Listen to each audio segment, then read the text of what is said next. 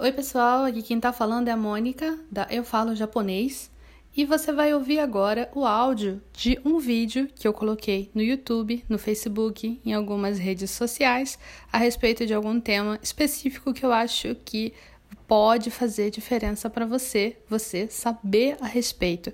Eu espero que você goste. Vamos lá! No seu caso, você é, quer fazer estudo é, pós no Japão, né? É isso? Sim. Pós no Japão. É, não precisa de um nível. Ah, você pesquisou, você viu que não precisa de um nível tão avançado, né? Aí você está pensando no N3, aí você quer saber como é que você faz para sair de onde você está agora até ter proficiência do N3, né?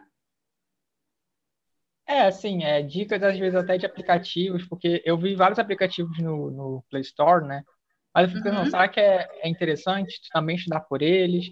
E também o curso do Kanji, né? Eu sei que você falou que ele, ele ajuda a gente mais no N5, N4. Ou mais a gente precisa estudar para uhum. se preparar para, para esses testes e tudo mais? Uhum. É, assim, quando a gente quando a gente fala assim do estudo para prova de proficiência, tem que se preparar em alguns aspectos. Não é só não é só o aspecto da dos kanjis, mas tem também o aspecto de você precisar é, saber bastante vocabulário, e isso é um pouco separado de kanji, por incrível que pareça. E você precisa saber também, é, tem nível de compreensão de texto, isso vocês já estão estudando com o, o, próprio curso de Kanji, porque tem texto, então vocês vão for, é, fortalecer essa habilidade de entender textos, né? Mas também uma coisa que é importante é você praticar a sua compreensão auditiva, porque uma grande parte da prova, grande parte da prova é você saber como é que você faz para você é, entender kanji e vocabulário, é você entender texto e é você entender é, a parte de áudio. Tem uma parte da prova que é só de áudio. Então você tem que entender essas três coisas. Aí o aplicativo tem muitos aplicativos, como você falou. E todos eles são tem muitos aplicativos bons, mas nem todos os aplicativos têm todas essas etapas. Por exemplo, eu acho que boa parte dos aplicativos foca mais em gramática, aliás, tem gra gramática também você precisa estudar. Boa parte dos aplicativos vai focar mais em gramática, em kanji e em vocabulário, mas não vai ter não vai ter parte assim para você praticar a sua compreensão auditiva e você não vai ter parte assim para você conseguir entender é, com, é, compreensão é, as duas coisas que faltam nos aplicativos é texto e áudio para você poder praticar, que é o que tem na prova, né? Que cai e que eu acho que fica defasado nos aplicativos.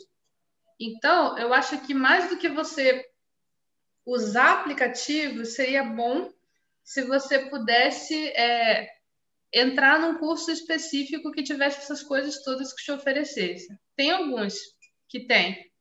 É, tem alguns que são oferecidos é, pela pela Fundação Japão, tem, tem, se você pesquisar curso de N, blá, blá, blá, você vai encontrar.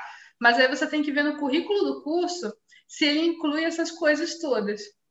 Porque o que acontece muito é, tipo, ter o curso e aí o curso é ser defasado em alguma coisa. Por quê? Porque são muitos aspectos. E, geralmente, esses cursos, os cursos, eles são, é, eles são temporários. E aí é difícil você enfiar todo esse conteúdo num curso curto. E aí acaba sempre faltando alguma coisa, né? Então, você tem que pesquisar para ver se você encontra um curso com esses aspectos. O Kakumei, que é o meu clube de aulas, ele tem gramática, mas ele não tem parte de áudio, por exemplo, não tem parte focada em vocabulário. E o Kanji eu fiz um curso à parte, justamente porque é muito, muita coisa para você colocar num curso só, sabe?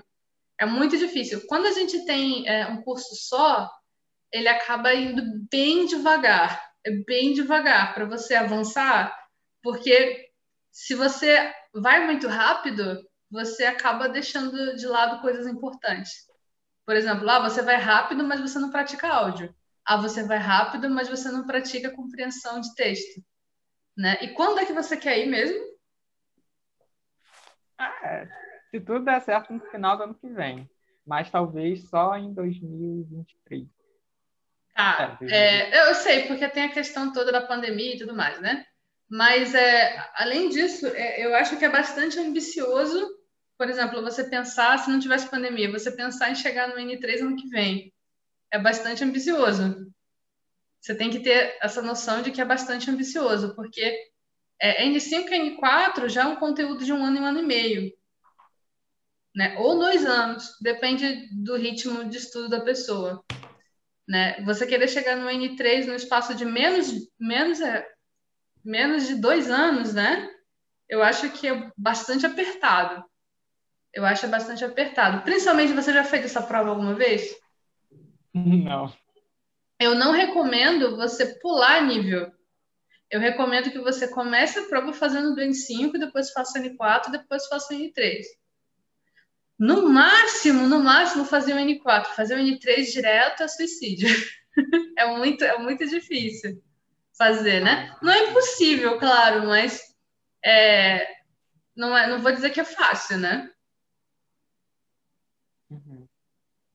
É complicado. É Curiosamente, complicado. as provas elas são por nível. Por exemplo, a gente não faz a prova e ah, o resultado vai definir qual nível. A gente tem que selecionar o nível que a gente vai fazer, né? Isso, isso. E aí a gente aplica. Isso. Aí você passa ou não. Isso.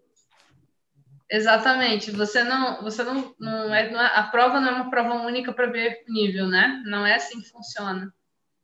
É uma prova que é para você, de fato, de fato, você conseguir é, passar ou não passar, né? É, deixa eu pegar uns livros aqui.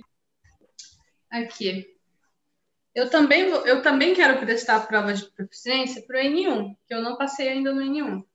Então, eu tenho aqui os livros que são usados para estudar para a prova de proficiência. Dessa coleção, eu estou aqui, por exemplo, até do meu lado tem o nível o, o livro do N4 de gramática. Mas o, o N1 é o único nível que eu tenho todos os livros da coleção, porque é o que eu estou estudando para mim, né? Mas, por exemplo, tem um livro para leitura, é um livro para leitura, outro livro para gramática, outro livro para compreensão auditiva que vem com CD, outro livro para kanji e outro livro para vocabulário. Eu acho muito louco essas duas coisas serem separadas, mas essa é a realidade. É separado. Porque tem kanji, tem, tem vocabulário que você tem que saber, mas não é cobrado o kanji. E tem, claro, com kanji você tem que saber o kanji e o vocabulário. Né? Mas eu, eu acho muito bizarro essas coisas serem separadas, mas é usado, é estudado separado. É, e na prova é cobrado até é cobrado na mesma sessão, mas é, é feito separadamente aqui essas duas coisas, né? Então tem isso aqui tudo, né, para você estudar. Aí você pensa, para um curso envolver isso tudo, imagina, estudar todos esses livros, eu acho que isso é um curso de dois anos para você estudar todos esses livros. Né? E você pensa que cada nível você precisa estudar cada uma dessas coisas. Claro que com a, quantidade de níveis que você vai subindo, vai, é, vai aumentando a, a dificuldade e, e, a quantidade de coisas, né? Quantidade de tópico gramatical, quantidade de, é, de kanjis, de vocabulário que você tem que saber, tudo isso vai aumentando. Só que, assim, dependendo do nível, é irreal você querer estudar tão rápido assim.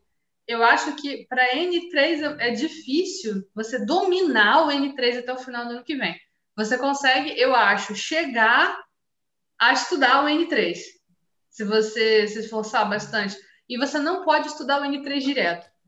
Se, por exemplo, você não pode pegar material de N3 para estudar sem ter estudado N5 e N4, porque eles são base, né? É a base para você entender o N3. Se você tentar ir para o N3 direto, você não vai conseguir entender, né? São, são questões importantes. Não é que nem, por exemplo, sei lá, uma prova de história que aí tem currículos separados de eventos separados, né? É uma progressão nesse caso. Então aí você precisa saber uma coisa e outra coisa. É, acho que eu fui um pouco ingênuo, então, nesse sentido, porque acho que eu não tinha muita noção de, da dificuldade, talvez, dos níveis e tal. Achei que o Cani 3 estava no meio, talvez desse uhum. tempo até ano que vem. É, eu acho que é um pouco difícil.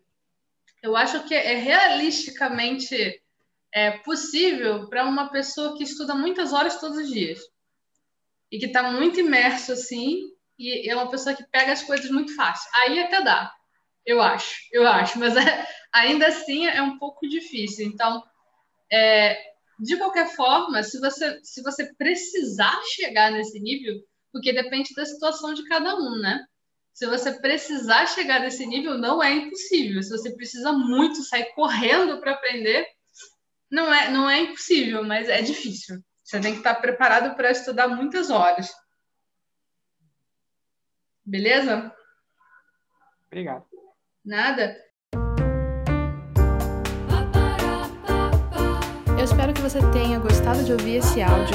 Se você gostou desse áudio, por favor, compartilhe com alguém esse podcast, alguém que você sabe que precisa saber dessas informações. E se você tiver um tempinho, avalie aqui o podcast e faz um comentário. Eu vou adorar saber o que você achou. Tchau, tchau!